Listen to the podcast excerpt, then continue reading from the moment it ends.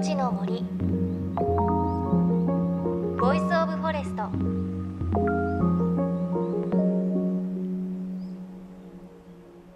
おはようございます。高橋万里恵です。さあ1月も後半まだまだ寒い日が続きますが先週バスケットボールをしました。あの多分私は高校の授業以来じゃないかなと思うんですがスタッフの小学校5年生の子供とあとスタッフと何人かで体育館を借りてバスケをしたんですがすごく楽しかったんですけど何ですかね乾燥してたからか我々が年を取ったからなのかあのバスケが終わって昼のご飯を食べてる時に全員咳が 止まらなくなってました。なんか笑うと咳が止まらないみたいな感じで一人が咳をしててもう咳してるよ年じゃない母って言ってその本人も咳がゲホゲホゲホゲホ出ちゃって あのもちろん小学生の子は全く咳がね出たりしなかったのでこれは多分よっぽど運動してなかったのかこう乾燥してるからもあると思うんですけどやっぱり日頃からの体力づくりとか大切だなっていうのにすごく痛感しました。一人はなんかその後風邪とかもひいてましたが 皆さんもご自愛ください。さあ JFN38 局を結んでお送りします。命の森 Voice of Forest。この番組は鎮守の森のプロジェクトをはじめ全国に広がる植林活動や自然保護の取り組みにスポットを当てるプログラムです。各分野の森の賢人たちの声に耳を傾け森と共存する生き方を考えていきます。さて今週も引き続き水中写真家中村郁夫さんのインタビューです。中村さん以前にもこの番組に出ていただいているんですがその時とっても印象的だったお話があります。それが福島県裏磐梯にある五色沼のお話です。磐梯山の噴火によって生まれた5つの沼の総称で、まあ、文字通り緑や赤や青など本当に色が違う不思議な5つの沼です。観光名所としても有名なんですが中村さんは特別な許可を得てこれまでこの沼に何度も潜っているんです。で以前ちょうど1年ぐらい前にお話をお伺いした時に、はい、この後春先にあの福島県の五色沼に潜るんだよってことをおっしゃっていて、はい、我々スタッフもうわぜひその話聞きたいと思ってたんですが、はい、行かれました。行ってきましたよ、えー、いかがでした？どんな感じ？五色沼も、うん磐梯朝日国立公園なので枝一本落ちちゃいけないんですね。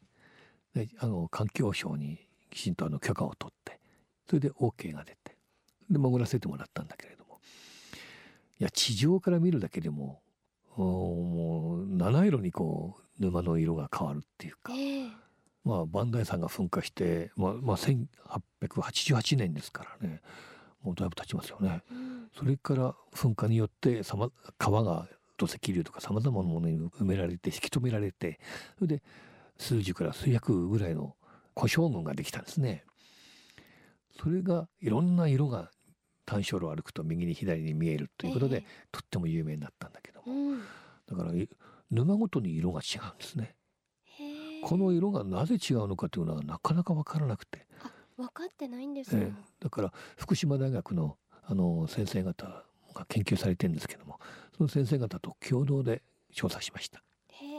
だから先生方はこれまではあの表層の水を採取して研究されてますけども潜ってませんので。だから潜ったところの水深、えー、2メートル3メートル4メートルと段階的に水を採取したりして提供させてもらいました。先生方がおっしゃったのは今までの論文は書き直さなくちゃいけないかもしれないとおっしゃってました。何ですか、この状況はっていうことで、霧霧の中を霧がね、雲海が流れてくるような感じなんですよ。沼の中を、ええ、ふわーっと。それはそれはまた見事で、えー、今日ねお写真持ってきてくださいましたが、えー、これもこれ下からなんか白いのが湧いてますよね。わなんかこう大きいこう苔の塊の間から白いものがボワーって。そうですね。これでまたこの写真は上の方が乳白色でダイバーが一人写ってるけどももう雲の上を、溶け込んでる。これ沼の中ですよね。水面近くが真っ白に乳白色で、うん、下が透明のがいいんですね、でダイバーの影が半分しか見えないぐらいで雲の上を泳いでるみたいな感じですよね。水の中じゃないみたいですね。こうやってなんかが湧いてきてるんです岩と岩の間から白いものが、はい。何ですかこれ？計算アルミニウムとも言われるみたいで、あのーまあ火山性物質ですね。火山性物ね質、それがこの五色沼なら五色沼のどの沼も全部こうつながってるみたいででつながってる合間にまた他の成分が混じったりしてえで色がこう変わって見えるんじゃないかな。え光と反射したりとか。いうことらしいんですけども。一番最初に潜った時どう思われました？どんな世一番界でした？最初のあのルリ沼っていうはい。美しい沼に潜ったんだけども、自分はなんて幸せ者なんだろうと思いました。へ正直。ーうん。うわー綺麗。綺麗？ええ。幻想的。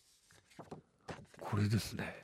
うわ透明度が良くてすこれ。下がぎっしりとあの藻が引き詰めててそれであの山の木立まで見えますよね下から沼の下から見上げてますが透明度が抜抜群です。群で上のこう木々が見えてる、ええ。でも酸素がないです。酸素がない。ええ。えじゃあ生き物、うんい生き物はいません。住めないんです。あだからあの泳ぎの達者なカエルがうん。ちょこんと飛び込んで沼を渡ろうとしたのかミイラになってました。すごい。イモリとかも。へえ。これでだいたい水深どのくらいなんですか？これ56メートルから撮ってます、56メートルでこの透明度ですもんね。ええ。こうやってねもうもうこれ水面がいろんなヨシとか足が生えてますけども、うん。そこに下からわーっと乳白色の物質が流れてきて絵みたいですね。これは雲海でしょ白から黄色そして茶色いのグラデーションというか、これ潜って大丈夫なんですか？ういやあんまり良くないですね。体には良くないです。だから声が出ませんでしたヒューヒューヒューヒュー。やっぱりどうしても水は飲んでしまいますのでいくらでこう口をん。んブッてつむでもええ。空気を吸って鼻何度もこう口から離してはい。水面でいろいろ指示出したりしますのええ。でどうしても飲んじゃいますよね。口に入っちゃいますよね。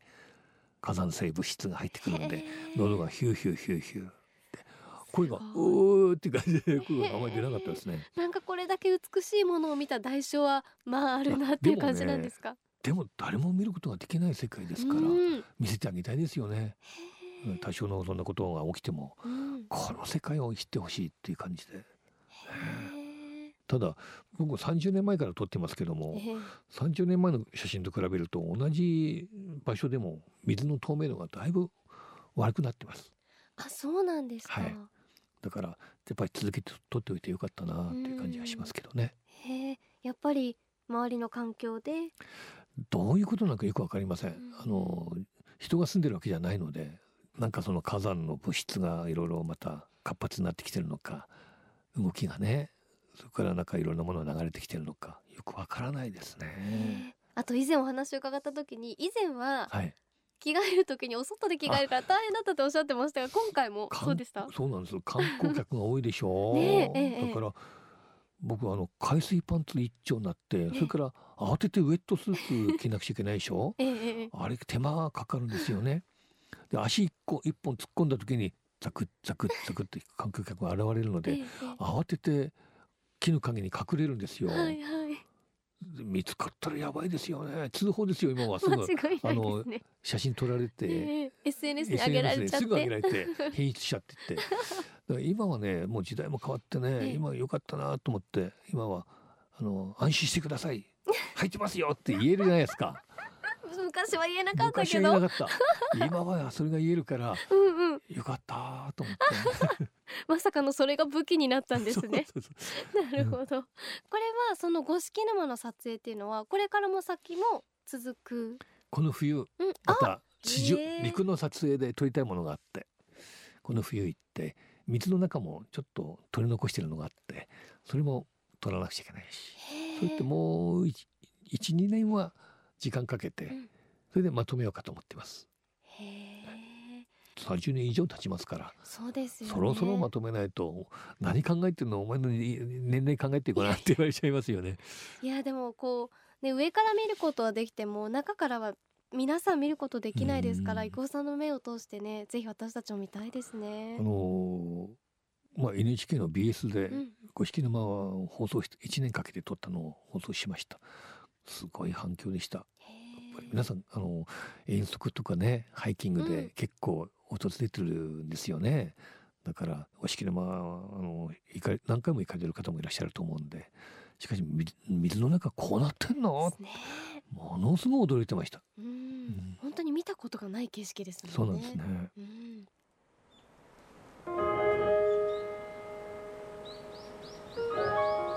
の森。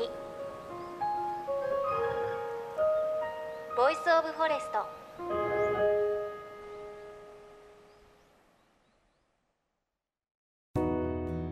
JFN38 局では東日本大震災で被災した沿岸部に津波から命を守る森の防潮堤を作る鎮守の森のプロジェクトを支援する募金を受け付けています。